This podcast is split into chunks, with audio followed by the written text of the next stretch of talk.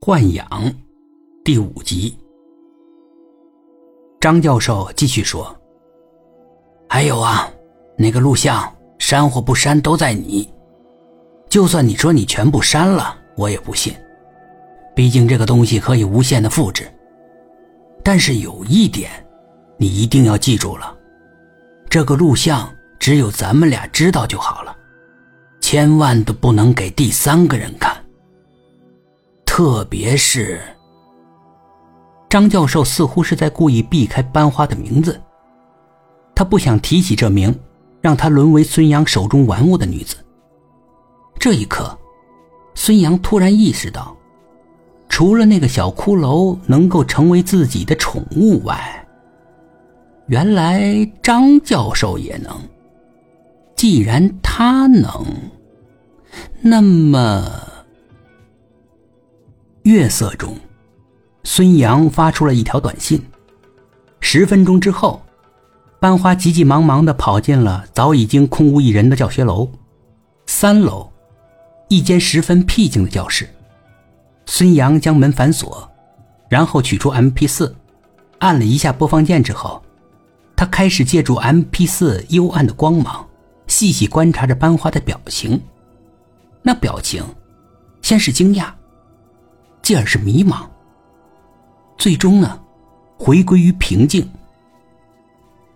这不可能，你从哪儿弄的？这里面的人绝对不是我。不是你，难道还能是我？算了，别不承认了。有什么呀？你想怎么样？不怎么样，就就是想。说着。孙杨的手就放到了班花娇白粉嫩的脸蛋上。不，你不能，你不可以放开我！孙杨早已经被熊熊的欲火灼烧的快要爆炸了，他甚至连威胁班花的耐心都没有了。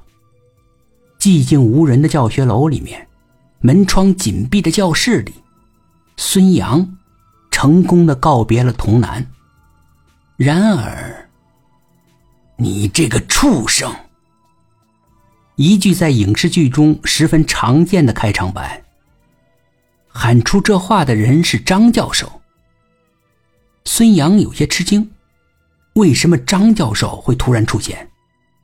难道他一直跟踪自己？张教授一边给班花披上衣服，一边怒视着孙杨：“你离死不远了。”这句话让孙杨的周身滚起了沙粒般的鸡皮疙瘩。孙杨，啊啊，谁？还没等“谁”字全部出口，孙杨已经倒在了地上。孙杨醒来的时候，并没有躺在医院，而是在一间明亮的教室里。在他睁开眼睛的时候。看到两张熟悉的面孔，张教授和班花。我，我，我这是怎么了？孙杨有点发懵。快谢谢张教授救了你，你个大笨蛋！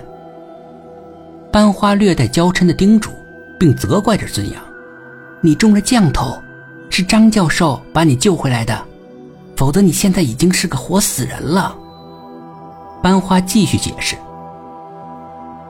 降头，活死人。”孙杨把目光移到了张教授的身上。